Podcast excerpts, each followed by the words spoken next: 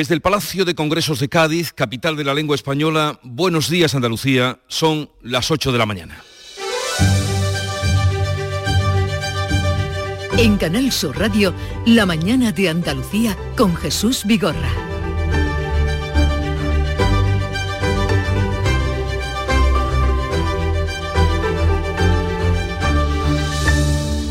En Cádiz se está celebrando el noveno Congreso Internacional de la Lengua Española, esa en la que hablamos y nos comunicamos 500 millones de personas en el mundo, que son 600 si contamos los que no siendo nativos en nuestro idioma también lo hablan. Una lengua en expansión, aunque a veces en nuestro propio país se ponga en cuestión y hasta se impongan multas a quienes rotulan en español y trabas a quienes concurren a unas oposiciones, ya sea en Cataluña o en el País Vasco. Veremos si de esos asuntos también se habla en este foro de académicos, gramáticos, escritores y también políticos. Hoy se va a clausurar este Congreso de Cádiz que acogió y que ha organizado a contrarreloj después de la inestabilidad política en Perú, lo que hiciera desaconsejable celebrarlo en la ciudad de Arequipa, que es la cuna de Mario Vargas Llosa. Hoy vamos a hacer la mañana de Andalucía desde aquí y navegando además entre palabras que ensalzan la riqueza de nuestro idioma, las particularidades del andaluz y las ganas de cuidarlo para que no sucumba ante los anglicismos que todo lo inundan, especialmente en el lenguaje de las nuevas tecnologías. Ya veremos. Ahora se quedan con la información del tiempo, las noticias de este jueves 30 de marzo con Manuel Pérez Alcázar y a las 8.35 retomamos la mañana de Andalucía con algunas de las figuras más destacadas que se encuentran aquí, participando en el Congreso de la Lengua de Cádiz. Social Energy. La revolución solar ha llegado a Andalucía para ofrecerte la información del tiempo. Este jueves 30 de marzo tendremos cielos poco nubosos con alguna nube baja por la mañana y nieblas en la zona del estrecho. Los vientos soplarán variables flojos tendiendo a poniente que será más fuerte en el área del estrecho. Las temperaturas mínimas subirán un poco en la mitad oriental y las máximas lo harán de forma notable en la costa mediterránea estarán en torno a los 22 grados de Cádiz y hasta 32 que se van a alcanzar en Málaga. En marzo, despierta la primavera con Social Energy. Revolucionate iluminando tu hogar noche y día, consumiendo tu propia energía y ahorra hasta el 90% en tu factura de luz gracias a nuestras baterías. Aprovecha las subvenciones disponibles para ahorrar con tus paneles solares. Primeras marcas con hasta 25 años de garantía. Estudio gratuito en el 955 44 11 11 y socialenergy.es. La revolución solar es Social Energy.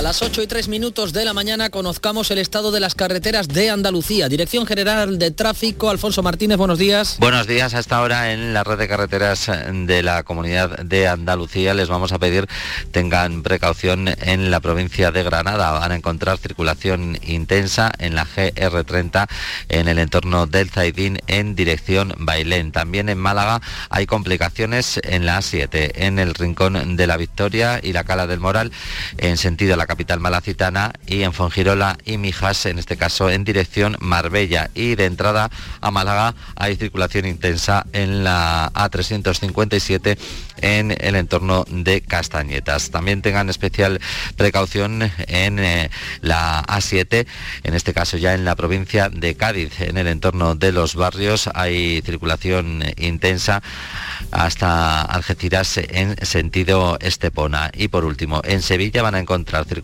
lenta de entrada a la capital hispalense por la 49 entre Bormujos y Camas y en la ronda S30 en el puente del Centenario también en sentido Camas.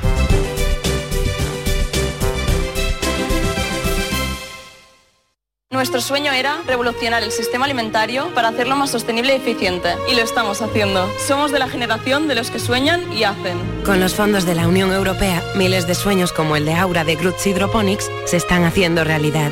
Entra en plan de recuperación.gov.es y haz el tuyo posible. Gobierno de España. Tendremos el coche en un par de días. Genial, Antonio. Bueno, ya sabes que confío en ti, vamos, como si fueras mi propio hijo. Bueno, y en Rubén, ese se llama Rubén, ¿no? Sí, Rubén. Pues los dos, es como si fuerais mis hijos. Madre no hay más que una. Claro que por 17 millones a lo mejor te sale alguna más. Ya está a la venta el cupón del Extra Día de la Madre de la 11. El 7 de mayo, 17 millones de euros. Extra Día de la Madre de la 11. Ahora cualquiera quiere ser madre. A todos los que jugáis a la 11, bien jugado. Juega responsablemente y solo si eres mayor de edad. La mañana de Andalucía. 8 y 5 minutos de la mañana les proponemos los asuntos eh, destacados de esta jornada de jueves. Los médicos españoles van a presentar hoy en el Congreso un código deontológico que admite la gestación subrogada altruista, pero la rechaza en caso de que medie contraprestación. El Partido Popular se abre ahora a regular este asunto en estos mismos términos, pero el Gobierno lo rechaza. Nuria Durán, buenos días. Buenos días. El código de deontología médica que se presenta hoy en el Congreso rechaza la gestación por sustitución si media prestación económica, aunque admite la práctica si la madre gestante no cobra por ello. El presidente del Consejo Andaluz de Colegios de Médicos, Jorge Fernández, acaba de explicar en estos micrófonos las circunstancias en las que únicamente los profesionales de la medicina aceptan esta práctica. De mujeres que no tienen útero, mujeres que hay que extirparle el útero por una patología benigna o maligna y que eh, en esas circunstancias no pueden quedarse embarazadas. Tiene que ser altruista. Esto se está dando en algunos países donde son familiares cercanos los que, eh, eh, mujeres cercanas las que llevan este embarazo. En España, la ley de reproducción asistida y el Código Penal prohíben la entrega y recepción con compensación económica de hijos descendientes o cualquier menor. A pesar de ello, solo el año pasado fueron registrados en consulados españoles 162 niños. Una instrucción de 2010 permite el registro siempre que medie una sentencia en el país de origen que especifique quiénes son los padres. Lo explicaba Miguel González del gabinete Surrogazi. De la hipotética ilegalidad de la gestación surrogada, que no lo es sino que simplemente en nuestro país no se encuentra regulada y por lo tanto hay que ir a países donde sí que lo está la noticia de la maternidad por gestación subrogada de Ana Obregón ha desatado todo este debate social y político. Desde el gobierno, PSOE y Unidas Podemos rechazan regular la gestación subrogada. Jorge González, buenos días. Buenos días, Manuel. La ministra de Igualdad, Irene Montero, recuerda que la nueva ley de derechos reproductivos la considera una forma de violencia contra las mujeres. Está regulado, es una práctica que no es legal en España, también está prohibida su publicidad y como le digo, la nueva ley de derechos sexuales y derechos reproductivos lo reconoce como una forma de violencia contra las mujeres.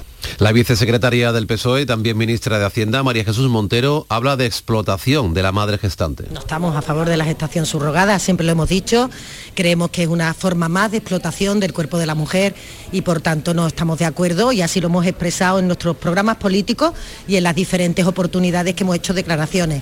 El Partido Popular se abre ahora a estudiar su regularización siempre que no medie contraprestación económica por la gestación subrogada. Cuca Gamarra pide reflexión. Un aspecto complejo, que merece de debates profundos y serenos, ya que afecta a muchas eh, cuestiones morales, éticas, religiosas, donde además no hay que olvidar que hay niños, hay menores que tienen unos derechos que deben de ser garantizados.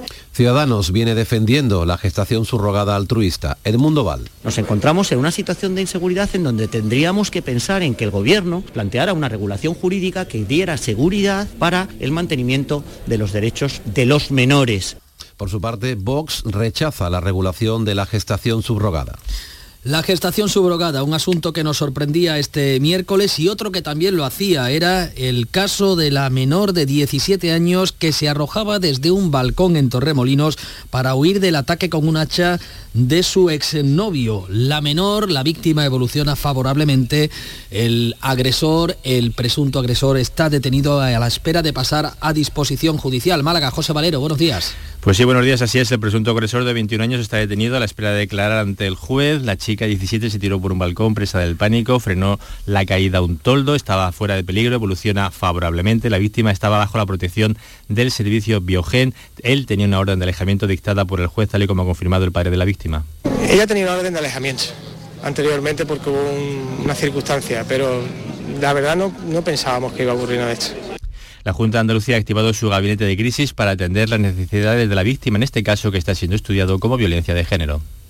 La audiencia de Sevilla ha condenado a 22 años de cárcel a un hombre apodado El Santo que violó a una niña y manipuló a toda su familia, llegando incluso a vivir en su casa. Decía ser la reencarnación de San Francisco Javier, sometió psicológicamente al matrimonio y a sus dos hijos, un niño de 10 años y una niña de 13.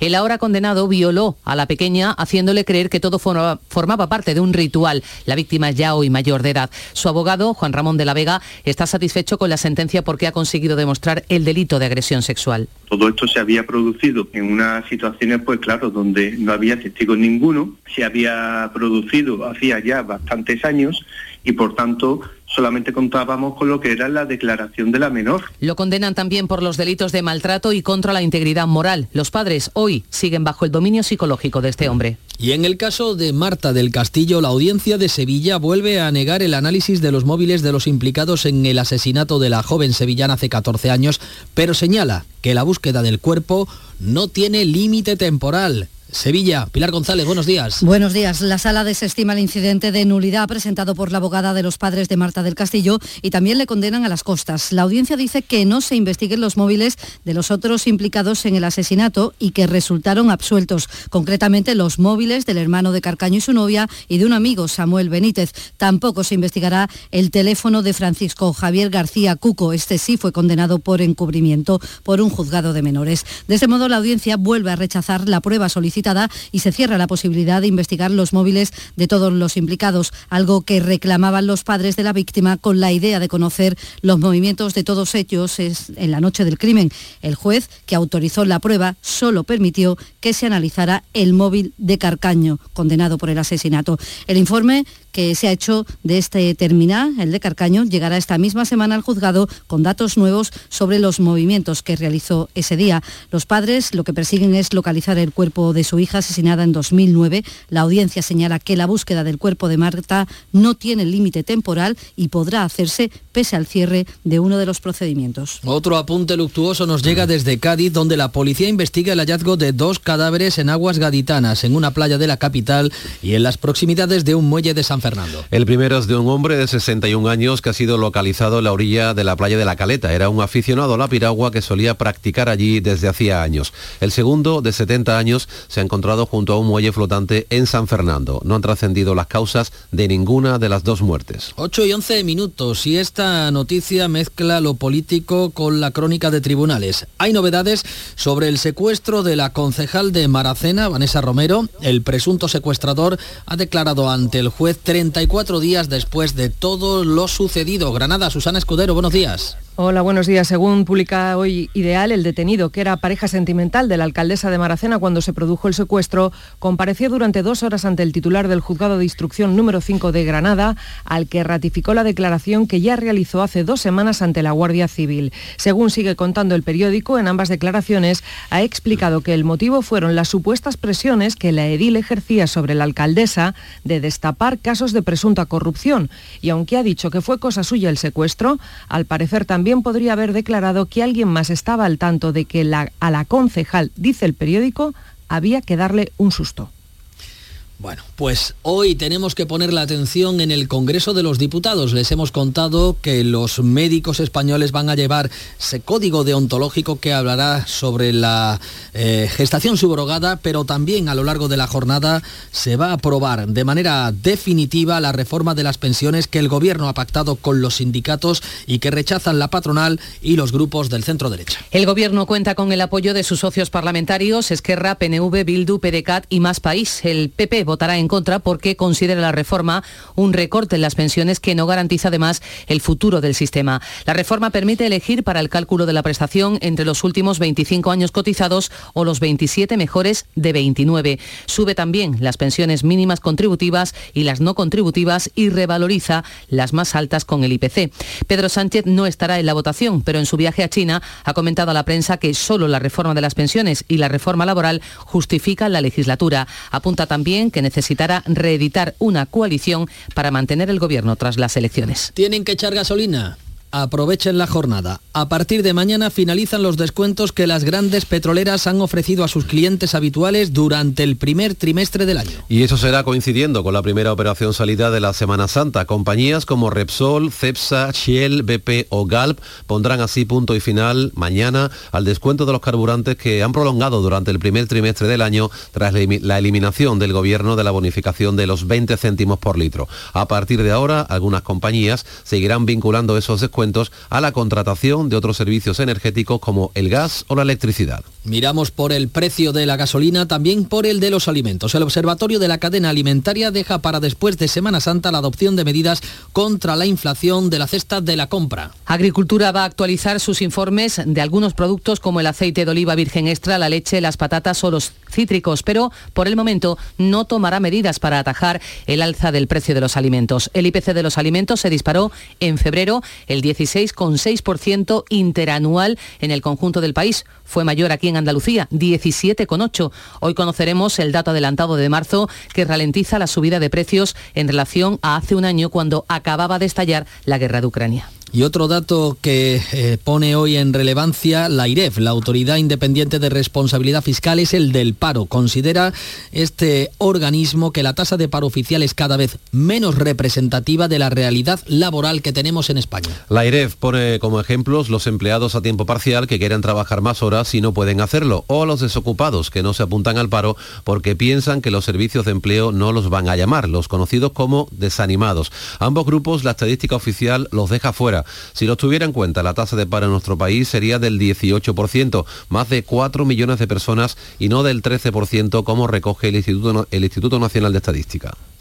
Un sector que puede ayudar a luchar contra el desempleo en nuestra comunidad es el de las energías renovables y no solo, también a mantener autonomía energética en Andalucía. Nuestra comunidad Andalucía cuenta ya con una alianza del hidrógeno verde de la que forman parte la Junta y 150 empresas. El presidente Juanma Moreno considera que será un impulso clave para que Andalucía se posicione como líder mundial en la producción de hidrógeno verde. No estamos hablando del siglo que viene, estamos hablando prácticamente del lustro que viene. Yo quiero que nos tomemos tremendamente en serio este gran objetivo que nos hemos marcado.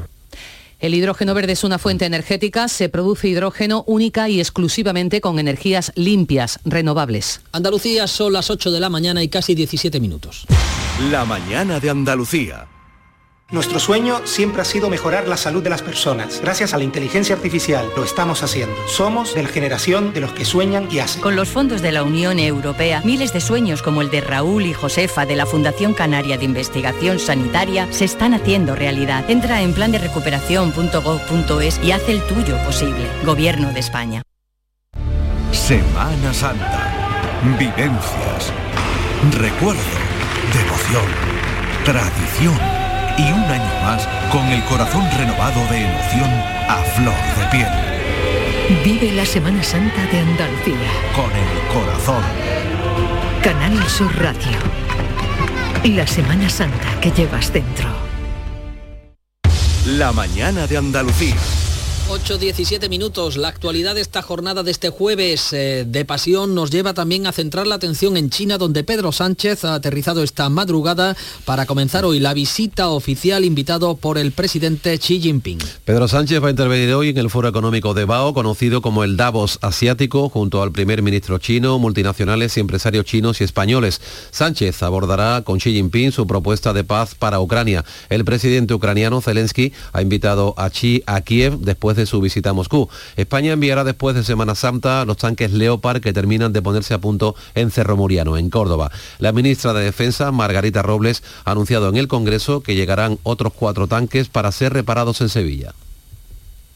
A estos seis primeras unidades de Leopard 2 a 4, cuya reparación ha terminado ya, se van a incrementar con otros cuatro carros de combate más, también Leopard 2 a 4, que tendrán que ser objeto de reparación en la localidad de Alcalá de Aguadaira. Ucrania ha notificado casi 20.000 niños ucranianos deportados de forma ilegal por Rusia. La semana pasada el Tribunal Penal Internacional emitió una orden de arresto contra, contra Vladimir Putin. Sánchez está en China y el líder de la oposición, el presidente del PP, Núñez Feijó, en Portugal, donde se va a entrevistar con el presidente de la República, con el del Partido Socialdemócrata y el de la Cámara Municipal de Lisboa. Con este viaje, el presidente de los populares pretende trasladar la relevancia que tiene para su proyecto la política exterior en un año en el que España va a asumir la presidencia de la Unión Europea en el segundo semestre del año. El objetivo de este viaje se enmarca en el interés de Alberto Núñez Feijó de crear una alianza de intereses entre los dos países. Desde el Vaticano nos llega preocupación por el estado de salud del Papa que está ingresado en el Hospital Gemelli de Roma. El Papa tiene una infección respiratoria, lo ha confirmado esta noche el Vaticano aclarando que no es COVID. Francisco llevaba días con dificultades respiratorias y dolores en el pecho. Este miércoles, después de la audiencia general matutina, ha sido trasladado al hospital donde hace dos años lo operaron ya de colon. Las imágenes lo han mostrado saliendo en silla de ruedas y entrando en una ambulancia con ayuda y expresión de dolor en el rostro. Y otro asunto que afecta a la Iglesia el gobierno ha llegado a un acuerdo con la Iglesia Católica para que todas sus propiedades paguen dos impuestos de los que hasta ahora estaban exentos. El acuerdo afecta a todas las propiedades no destinadas al culto y que a partir de ahora pagarán las contribuciones especiales y el impuesto sobre construcciones, instalaciones y obras. El acuerdo ha sido sellado por el ministro de Presidencia, Félix Bolaños, y la conferencia episcopal con el eh, con el beneplácito de la Santa Sede. Ambas partes calculan que los ayuntamientos van a ingresar desde ahora 16 millones de euros al año por este concepto. Les veníamos contando que este jueves se celebra pleno del Consejo General del Poder Judicial en el que el sector progresista, los vocales progresistas, auspiciados por uno de ellos, pretendían eh, hacer una dimisión en bloque que eh, forzara su renovación. Finalmente, este pleno se va a celebrar sin esa dimisión en bloque. Jorge. El órgano de gobierno de los jueces sí va a oír hoy los argumentos de la renuncia presentada por esa vocal, también progresista, por Concepción Sáez, que calificó de insostenible la situación después de más de cuatro años con el mandato ya caducado. El anuncio de Sáez llevó al consejero y exdiputado del PSOE Álvaro Cuesta a maniobrar para buscar una salida en bloque de todos los vocales propuestos por el PSOE, Izquierda Unida y PNV y dejar sin capacidad operativa al Consejo General del Poder Judicial por falta de quórum. La operación ha fracasado, hoy volverán a sentarse en el Pleno. También el Consejo insta a los presidentes del Supremo, de la Audiencia Nacional y de los tribunales superiores de las comunidades autónomas a que adopten una serie de medidas urgentes para garantizar la vuelta a la normalidad de los órganos judiciales cuanto antes, después de la huelga de los letrados de justicia. También del ámbito judicial, el presidente del Tribunal Superior de Justicia de Andalucía aboga por la, eh, porque la justicia evite interferir en los procesos electorales. No obstante, Lorenzo del Río ha declinado referirse expresamente a la fecha fijada por la jueza Mercedes Alaya para el juicio de la FAFE, el uso de tarjetas de dinero público para el pago en alternes. Lo ha fijado unos días antes de las elecciones municipales de mayo y también la petición del exdirector de la Fundación de que se atrase el juicio para que no coincida con la campaña. Un tema delicado, siempre yo he dicho, pero como reflexión, no, no voy a decir lo que debía o no haber hecho la responsable, la juez, en ese sentido, pero yo creo que en, cuanto menos interfiramos la justicia, por así decirlo, en procesos electorales, mucho mejor, pero son decisiones judiciales que yo tengo que respetar. De otro lado, la Oficina Andaluza Antifraude ha habilitado un correo electrónico para informar de casos de corrupción de manera segura y anónima. El director, el magistrado Ricardo Puyol, recuerda los casos que están investigando. Sí se hace referencia pues, a supuestos de eh, posibles irregularidades en administraciones, sobre todo de carácter local, ayuntamientos, eh, en relación al eh, ámbito urbanístico, no de extraordinaria trascendencia, pero que sí hay que poner cortapisa. Políticos si hemos tenido algún caso, ¿no? Algún subdelegado del gobierno, algún delegado en alguna administración periférica de la Junta de Andalucía. El ministro del Interior arroja sospechas sobre el mal uso que pudo dar a los fondos reservados el eh, coronel de la Guardia Civil Pérez de los Cobos en relación al caso Kitchen. Grande Marlasca ha respondido así en el Congreso tras el revés del Supremo que ha revocado el cese y ha dado la razón al coronel de la Guardia Civil. ¿Usted tendría confianza en aquellas personas que gestionaban los fondos reservados sin el debido control y permitieron con ese no control de los fondos reservados que se utilizaran para destruir pruebas para que el Partido Popular pudiera ocultar su responsabilidad, pues ese tipo de personas es en las que este ministro del Interior no tiene, no ha tenido y no tendrá confianza. El Partido Popular le ha pedido la ejecución inmediata de la sentencia y ha vuelto a pedir su dimisión. Según varios medios, Interior maniobra para impedir la reincorporación de Pérez de los Cobos como jefe de la Civil de Madrid en un plazo de dos meses, como le obliga la sentencia del Supremo. Unas 3.000 personas, según los convocantes, se han concentrado en la localidad nubense de Rociana del Condado para apoyar la proposición de ley presentada en el Parlamento andaluz por el PP sobre la ordenación de los suelos para regadío en la corona norte de Doñana, Huelva, Sonia Vela.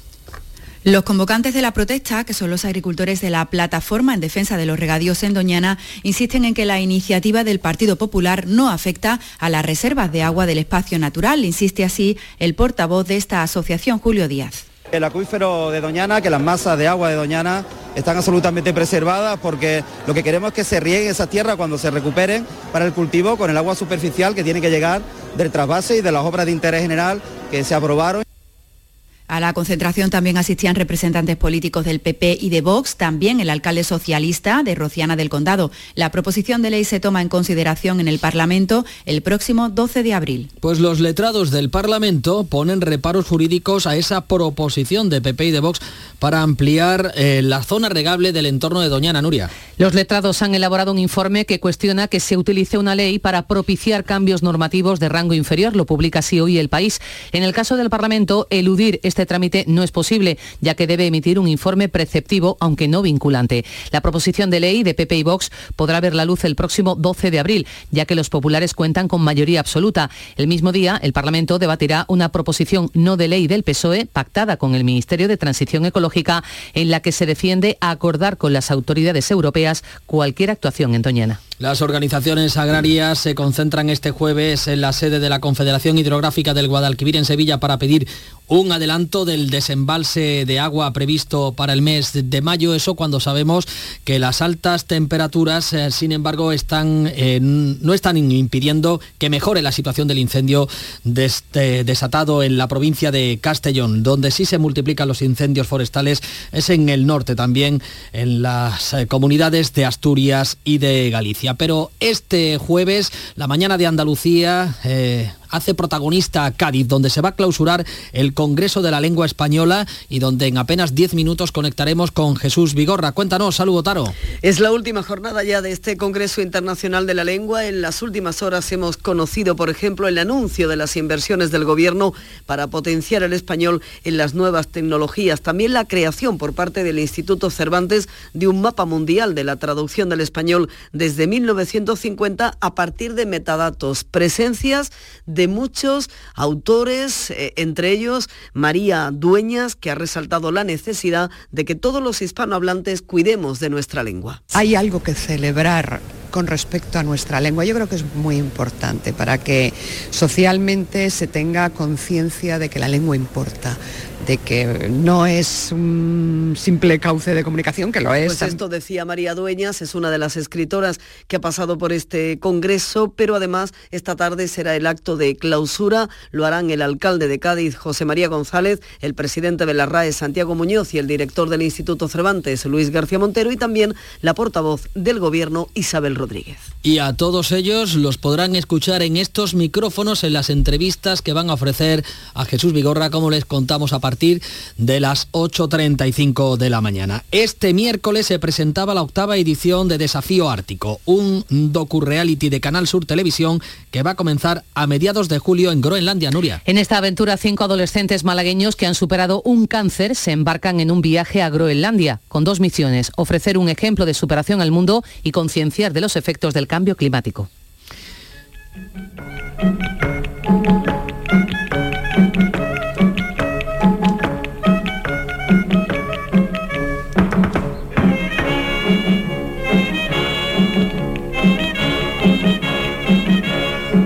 Estamos en puertas del gran día en Jerez. Lolita y Rosario Flores van a presentar hoy el museo dedicado a su madre, a Lola Flores, que finalmente abrirá las puertas mañana viernes de Dolores, día del santo de la faraona en el año en el que se celebra el centenario de su nacimiento. Jerez, Juan Carlos Rodríguez. Muy buenas, pues será a las doce y media al mediodía cuando las dos hijas de Lola Flores, Lolita y Rosario, en la bodega Los Apóstoles de González Vías presenten el contenido del museo. Está ubicado la nave del aceite en la plaza de Belén, en pleno centro histórico.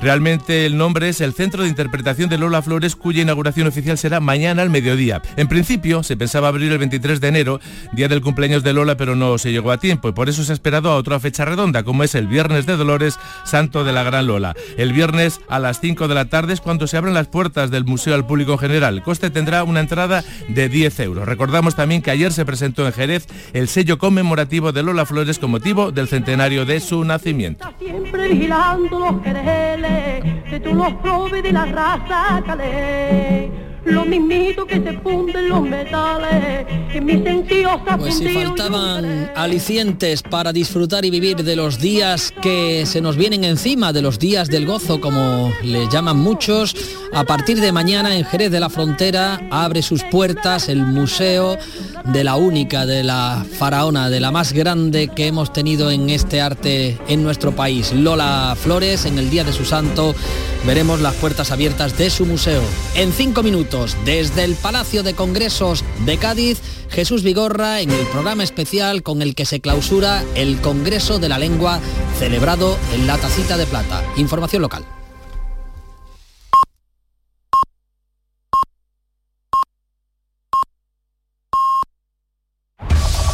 En la mañana de Andalucía de Canal Sur Radio. Las noticias de Sevilla. Con Pilar González. Buenos días. El Ayuntamiento de Sevilla pide negociación, consenso y sentido común ante los conflictos laborales que de momento se traducen en tres huelgas convocadas para esta Semana Santa. Hoy además es el primer viaje inaugural de los trenes Irio entre Sevilla y Madrid y mañana comienzan ya los comerciales. Enseguida lo contamos antes el tráfico.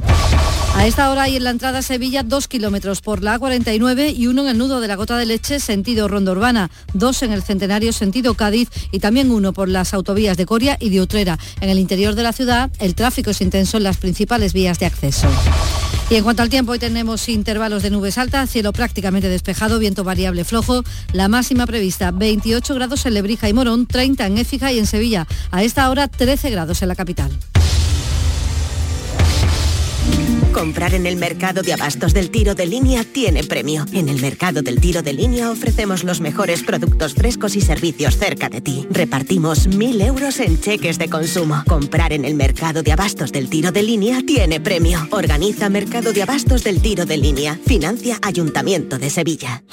Lelutier se despide para siempre de Sevilla con Mastropiezos de Mastropiero, un show de obras nuevas en el que se recuerda la vida de Johann Sebastian Mastropiero, desde sus primeros fracasos hasta los más recientes. 27 y 28 de junio en el Auditorio Fibes. Gira despedida de Lelutier, a la venta en fibestickets.es. Cinco Océanos, la boutique del congelado, abre nueva tienda en Sevilla, en Triana. Hasta el 9 de abril, pollo entero a 1,90 la unidad. Cinco Océanos, especialistas en productos congelados. Variedad, calidad y precio con la mejor atención. Pollo entero a 1,90 la unidad. Nuevo Cinco Océanos en Triana, calle Pajes del Corro 96.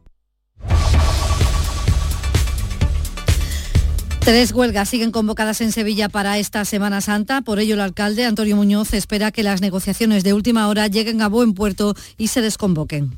Yo espero que las tres amenazas de huelga se puedan resolver de manera satisfactoria. Es verdad que en algunos casos eh, forma parte ya de un, lo podemos calificar casi de clásico cuando llegan las fiestas primaverales y yo espero que también eh, sea clásica la solución que se pueda alcanzar por acuerdo de ambas partes.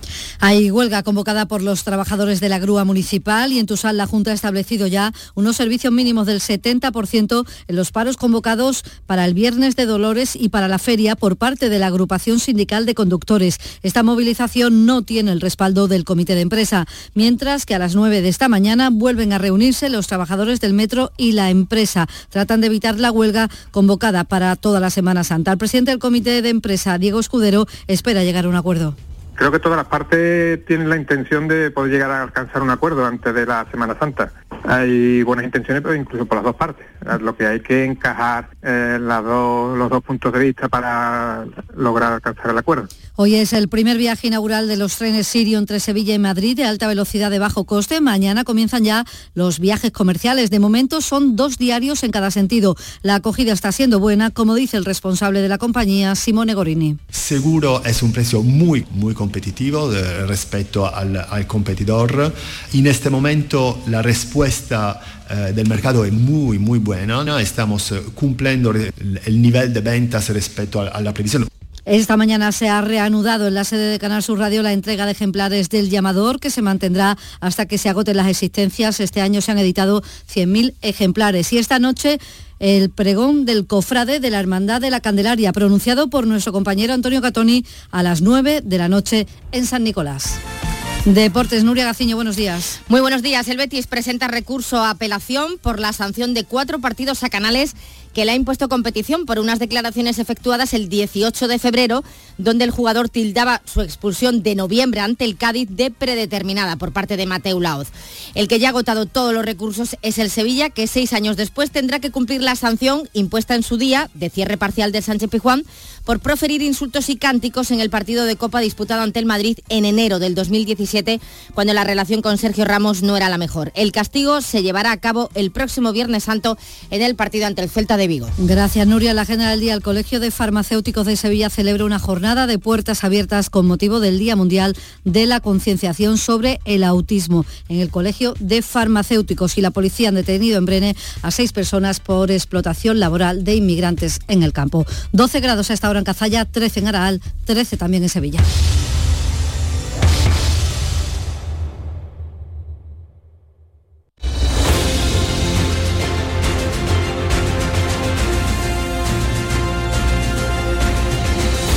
Retomamos el programa desde el Palacio de Congresos de Cádiz, donde hoy va a concluir el Congreso de la Lengua.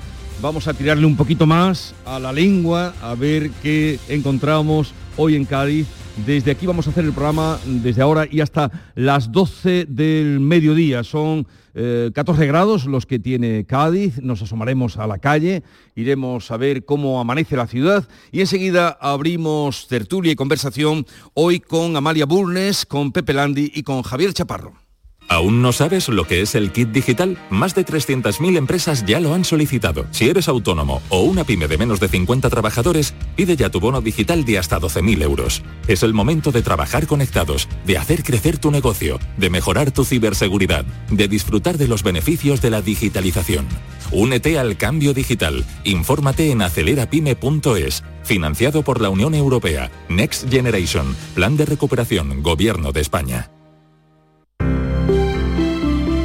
Buenos días. En el sorteo del cupón diario celebrado ayer, el número premiado ha sido 55.948. 55948. Serie 014 014. Hoy, como cada día, hay un vendedor muy cerca de ti repartiendo ilusión. Disfruta del día. Y ya sabes, a todos los que jugáis a la 11, Bien jugado.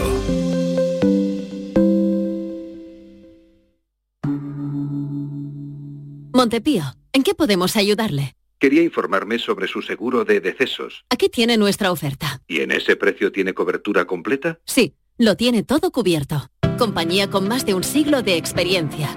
Visite montepíoconductores.com. Montepío, lo tiene cubierto. En Canal Sur Radio por tu salud, responde siempre a tus dudas. La seguridad al volante depende de muchos factores y uno de ellos es la salud visual. Los especialistas recomiendan ante los próximos viajes por carretera una revisión ocular y el uso de gafas con protección para los conductores para tener así el confort necesario. Esta tarde entramos en detalle en todo eso con los mejores expertos en directo. Envíanos tus consultas desde ya en una nota de voz al 616-135-135. Por tu salud, desde las 6 de la tarde con Enrique Jesús Moreno. Más Andalucía, más Canal Sur Radio.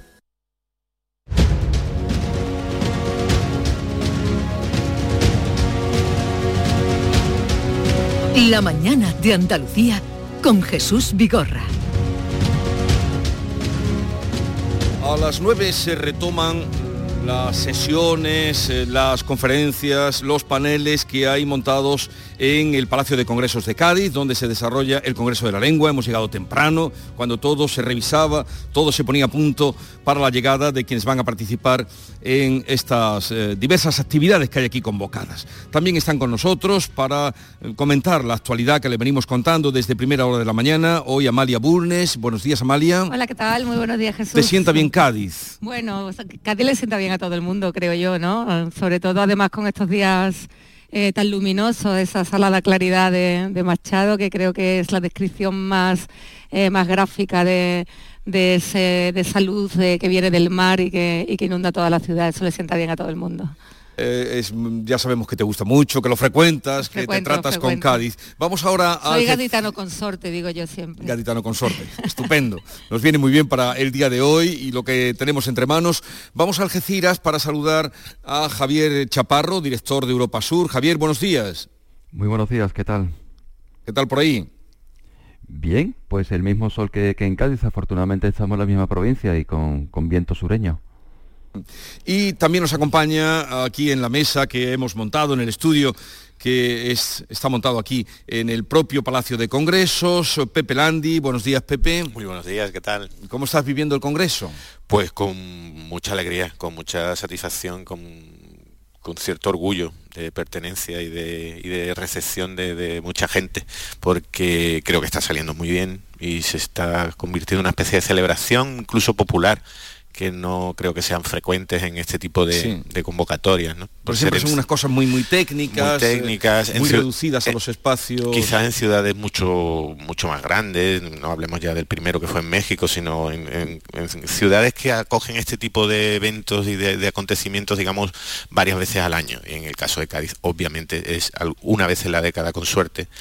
Y claro, se vive de, se vive de, de- otra forma, con un nivel de participación y de, y de- de complicidad de la gente tremendo. Ahora hablaremos de ese asunto, tiempo tenemos, pero también de la actualidad. Pero lo primero se nos ha ocurrido que es a través de la radio mm, vivir cómo despierta una ciudad. Es una ciudad indudablemente eh, que despierta más tarde. Tenéis esa suerte en Madrid. Cuando veníamos esta mañana para acá, a esa hora estaría eh, las carreras, los metros, Los o- en los Barcelona, los atascos. Y en cambio hemos venido hemos pasado delante de la catedral en soledad. Mis compañeras y yo hemos pasado en soledad. Y Maite, eh, Maite Chacón se ha quedado para dar a conocer a toda Andalucía cómo despierta a esta hora de la mañana, son 8.40 minutos, la ciudad Maite Chacón. Hola, buenos, días. ¿Qué tal? Buenos días a todos. Pues no sabes cómo ha cambiado el cuento, Jesús, porque de la soledad de esta mañana al bullicio que tengo aquí ahora mismo delante mía, en la puerta del Palacio de Congresos, una de las sedes de, este Congreso de la Lengua, eh, desde donde estamos haciendo el programa esta mañana, que fue la Fábrica Nacional de Tabaco de Cádiz, creada a mitad del siglo XVIII por Felipe V. Bueno, pues el edificio, para quien no sea de Cádiz, está enfrente del mar y enfrente del muelle de Cádiz, donde atracan los cruceros que traen a tantos turistas que visitan la ciudad, también el catamarán que llega hasta el puerto de Santa María y Rota, que es bueno, que lo coge muchísima gente para ir y venir. En media hora te plantas en el puerto. También está la puerta de Navantia, la puerta de los astilleros, imagínate, y está Renfe. Con lo cual, ahora mismo estoy viendo un montón de gente que acaba de bajarse del tren, Jesús, y que está pasando, que va a pasar en, en unos segundos, por el paso de cebra y se va a meter, pues mira, en los trabajos, en los colegios, en los institutos. Esto es un bullir de gente con el mar muy en calma. Ahora mismo no estoy viendo ningún crucero, pero en una mañana radiante, como estáis diciendo, una mañana preciosa. Vamos a tener una máxima de 21 grados hoy en Cádiz, nada que ver con los 30 y tantos que vamos a tener en Málaga o los 30 que se esperan en Sevilla. Una mañana preciosa. Y ya te digo, el cambio ha sido radical desde que llegamos esta mañana de noche, bien tempranito, al Palacio de Congresos, al bulle bulle que se está viviendo ahora mismo en esta zona de Cádiz, que es uno de los corazones de la ciudad, por lo que te decía, ¿no? Por, el, por, por la relación que tiene esta ciudad con el mar y con su muelle.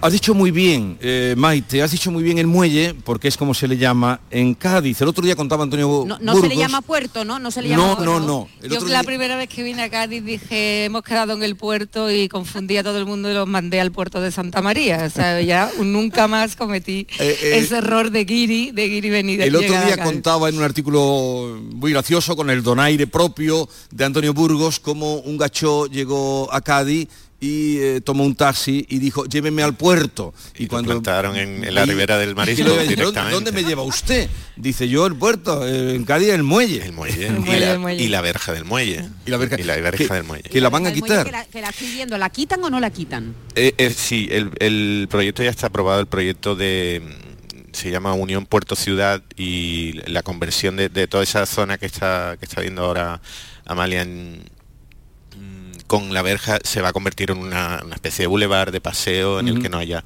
esa separación. Y la verja, por cierto, protagoniza también el Congreso de la Lengua porque acoge una, una exposición de abecedario, vocabulario Sí. marinero.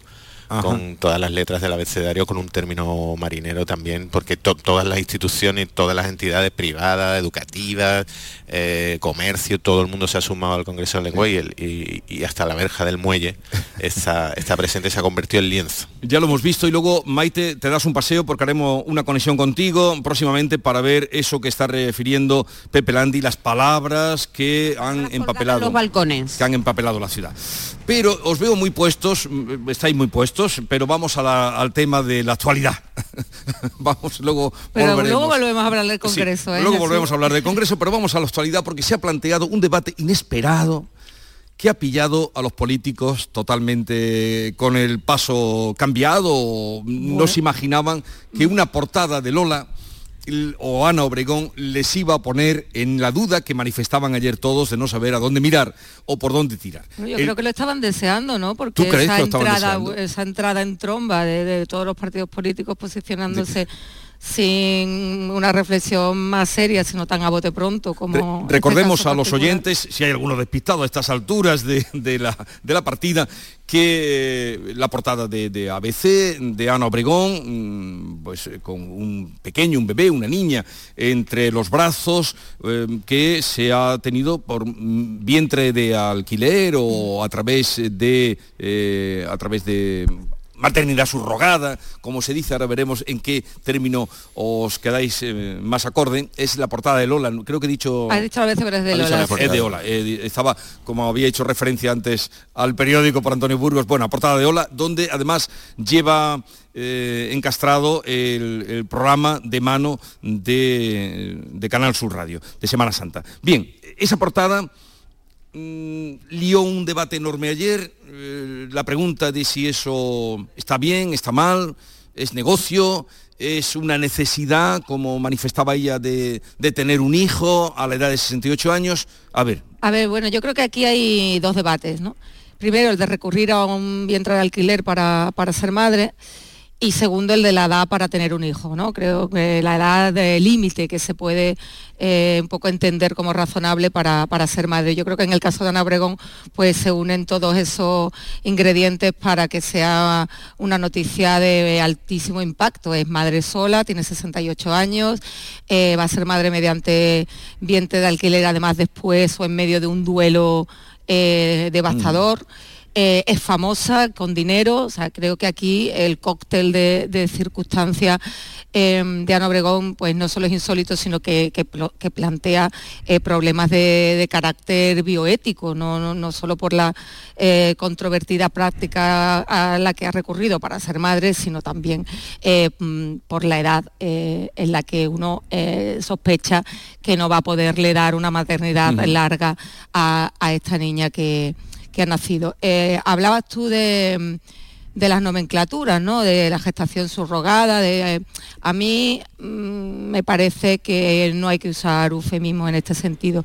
Eh, yo ayer acudí al libro de estilo de mi periódico del país y efectivamente desde la última actualización de, de 2021 eh, se acude a la expresión vientre de alquiler porque yo creo que ahí se muestra la verdadera yo- carga social que, que tiene eh, el fenómeno, que es la desigualdad, la, desigualdad en base a, a las mujeres.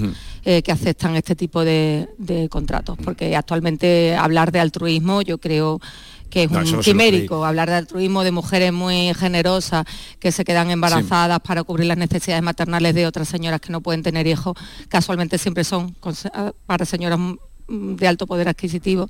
Señoras o señores, porque señores, también pero hemos bueno, sabido- creo, sí, sí, pareja, eh, parejas homosexuales. Eh, pero bueno, ¿creéis- creo que no se corresponde con la realidad, con lo cual yo creo que es más ajustado hablar de vientres de alquiler. Eh, ¿Creéis que es el momento, Javier, el momento de abrir este debate en nuestro país?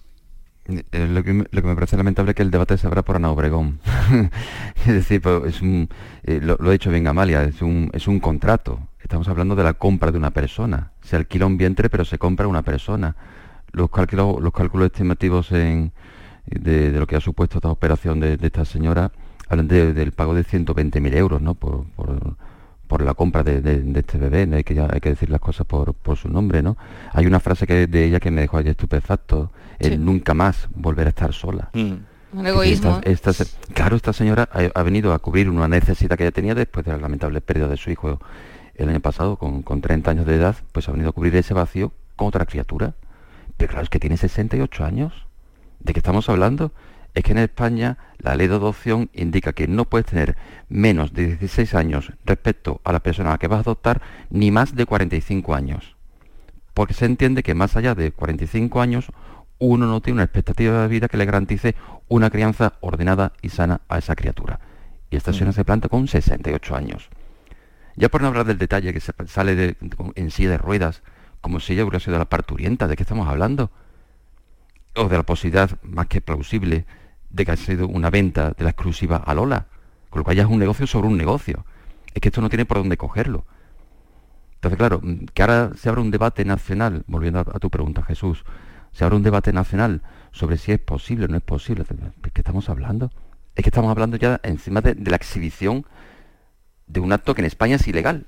Porque ha habido otros famosos, por ejemplo el caso de Miguel Bosé, que adoptó junto con su pareja unos niños, adoptó per- miento, también con- a través de vientre de, de- de alquiler, eh, tiene dos hijos, me parece que tiene con su ex marido, pero bueno, tuvo, hizo esta operación, etcétera, etcétera, y quedó en un semi-anonimato hasta que al cabo de los años se descubrió que sí, que efectivamente pues, sus hijos habían tenido esta, esta habían seguido ese, ese procedimiento. Pero esta señora sale en la portada de Lola, vende la exclusiva teóricamente, paga un dinero, etcétera, etcétera. Es que me parece increíble. Y a todos mundo nos tenemos que meter en y- este asunto. Claro, en España dice que, dice que hay 2.000 parejas ¿no? que, que han, que han seguido este, Sí. este procedimiento. La legislación española prevé justamente, como apuntado por los casos de adopción, siempre la, la- la protección del menor. Se nos plantea un problema. Esas 2.000 personas han llegado a España y han inscrito a esos niños en el registro español. Claro, los niños se los puede dejar en un limbo administrativo. No pueden ser unos apátridas. Se les tiene que dar una, una nacionalidad, se tiene que dar un nombre, unos apellidos, un domicilio, etcétera, etcétera. Y en España se les inscribe. Pero me parece que más allá de eso, abrir esa, esa puerta, esa posibilidad, pensando, ¿no? De, como decía Amalia, de que esto, de que estos son ¿no? mujeres altruistas que, oh, en fin, sí, son tan generosas que gestan una- a, un, a un bebé por dárselo a otra, a otra persona. No, eso no- es una puerta, eso no se lo cree una puerta nadie, muy ni- peligrosa. Y, si- y si no recordamos los casos en Ucrania, antes justamente antes de, de- de la guerra de, Sí. de Rusia en Ucrania, Sí.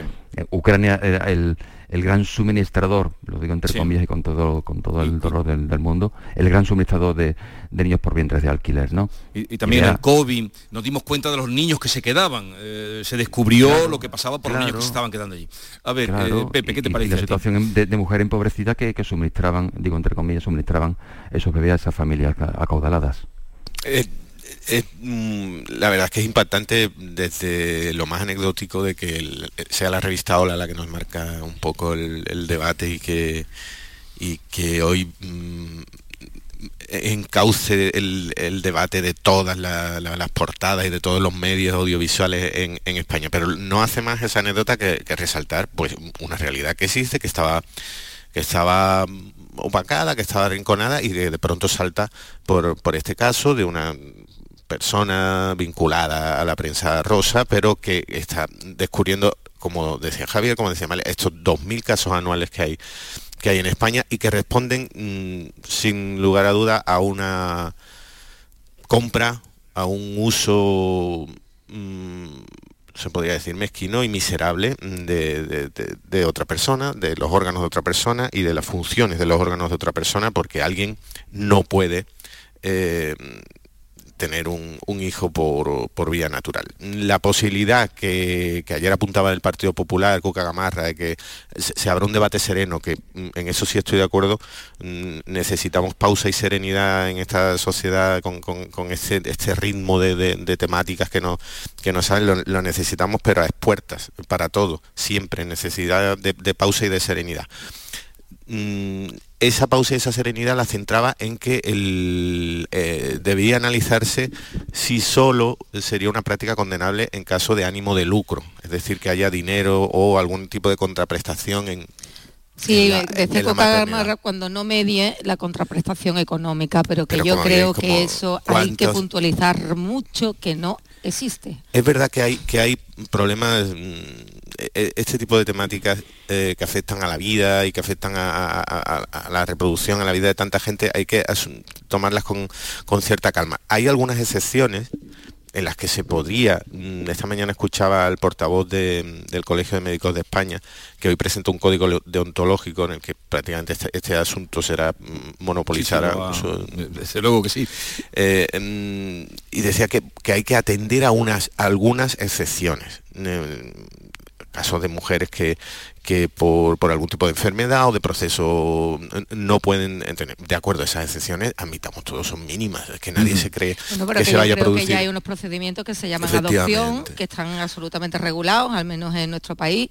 Daba bien las claves eh, Javier, donde eh, prima eh, en, la- en las ley de- de- leyes de adopción, lo fundamental es garantizar la seguridad y el bienestar del menor, del bebé. Efectivamente. Y en estos casos creo que la diferencia es abismal. Aquí estos casos vienen a satisfacer unas, nece- unas necesidades ciertamente, bueno, pues egoístas, ¿no? En la- en no querer quedarse sola, como, como ha dicho además explícitamente eh, la protagonista de, este caso en cuestión. ¿no? Entonces, eh, ya hay unos procedimientos que se llama la adopción. Y la adopción es lo único que garantiza eh, la protección del menor, que no... que, sobre eso no, se, no, no imperen o no se prioricen las necesidades, sentimientos o caprichos de, de los sobre, adultos, sobre el debate de- del, del ánimo de lucro y del dinero y del negocio que está detrás, ayer escuché un, por la noche escuché un, un repaso de varios corresponsales en distintos países del mundo para ver cuál era la legislación y la situación en distintos países del mundo. Y hay un, hay un contraste que puede servir, mm, creo que es muy aclaratorio,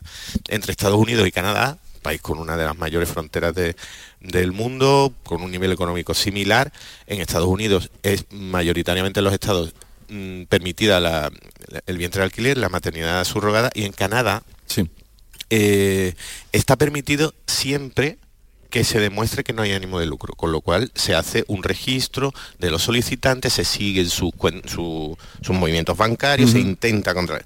¿Qué sucede? Que en Estados Unidos, donde es legal, hay una industria con decenas de miles de casos al año, empresas, agencias dedicadas en que incluso te buscan un, un óvulo de una modelo y un esperma de un atleta es- un catálogo. Un catálogo. Un Un catálogo. que, que- que- y en Canadá, donde se hace ese seguimiento, resulta que el número de casos es bajísimo bajísimo. Es decir, cuando el ánimo de lucro desaparece, cuando el negocio desaparece, cuando la, la compra de un bebé y de, y de un vientre desaparece, con, con algún tipo de beneficio de dinero, resulta que los casos son absolutamente mínimos. En ese contraste yo creo que se ve que bueno, la, el- el- la buena intención de decir, si no hay ánimo de lucro se puede estudiar, bueno, si no hay ánimo de lucro es que estamos hablando de un porcentaje de casos ínfimo, mínimo, complejísimo. Sí, que sería comparable, por ejemplo, con el de los trasplantes, ¿no? Sí, bueno, trasplante, exactamente, pero que, que no se sabe quién dona, eh, eh, Pero se entre- lleva con una, que dicen, siempre lo han dicho, Matasán lo decía antes, el coordinador que teníamos en Andalucía, eh, insistía muchísimo de eh, la, el rigor que había en, eh, en el orden que se llevaba de a quién se le concedían los trasplantes y que mientras estuviera eh, todo, todo ese anonimato, ese rigor, esto funcionaría como está funcionando, que somos el país que más trasplantes se da. Eh, pero esto es muy distinto. Javier, eh, ¿qué querías No, decir? de- eh, no, en el caso de, de las adopciones, pensemos, por ejemplo, el rigor que se sigue en España y en otros países de nuestro entorno. Que es decir, la- las parejas o las personas que quieren adoptar a, a un bebé se someten a unos controles psicológicos, entrevistas, trámites y se aseguran justamente de que el bebé va a caer en buenas manos. Pero es que me parece que en el caso de Estados Unidos y de esta persona que estamos hablando no ha sido así.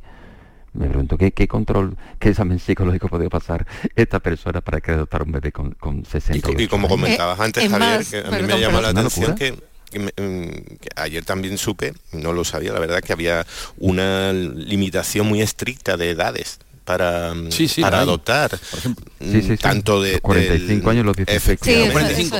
Y, por ejemplo, un instituto que tiene una mm, proyección internacional como es el IBI, Ayer hablé yo con el director eh, de- del centro que tienen en Sevilla, el IBI, eh, el Instituto de Fertilidad de Valencia, el Instituto de Valencia de Infertilidad, y hablaba de que ellos no recomiendan, no recomiendan ni hacen a partir de los 50 años A ver, mira, eh, procesos la, para la ley de adopción maternidad. es hasta 45, pero con un matiz que a mí me parece muy importante, porque aquí se trata de garantizar que unos niños tengan derecho a tener padres y no viceversa.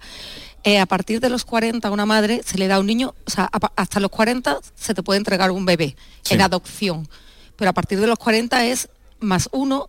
41 más 2, o sea, si tú tienes 45 años, tampoco en España eh, puedes adoptar a un bebé. Se te va a entregar, porque además tú no adoptas, se te Sí. da en adopción, que yo creo que también este, este matiz es importante. Es Con 45, con 45 años se te puede entregar en adopción si reúnes la- las condiciones eh, pues que el comité eh, de calificación así lo entienda pues de 4 o 5 años, nunca un bebé, porque ya se sobrepasa a partir de los 40 las edades razonables para la crianza, ¿no?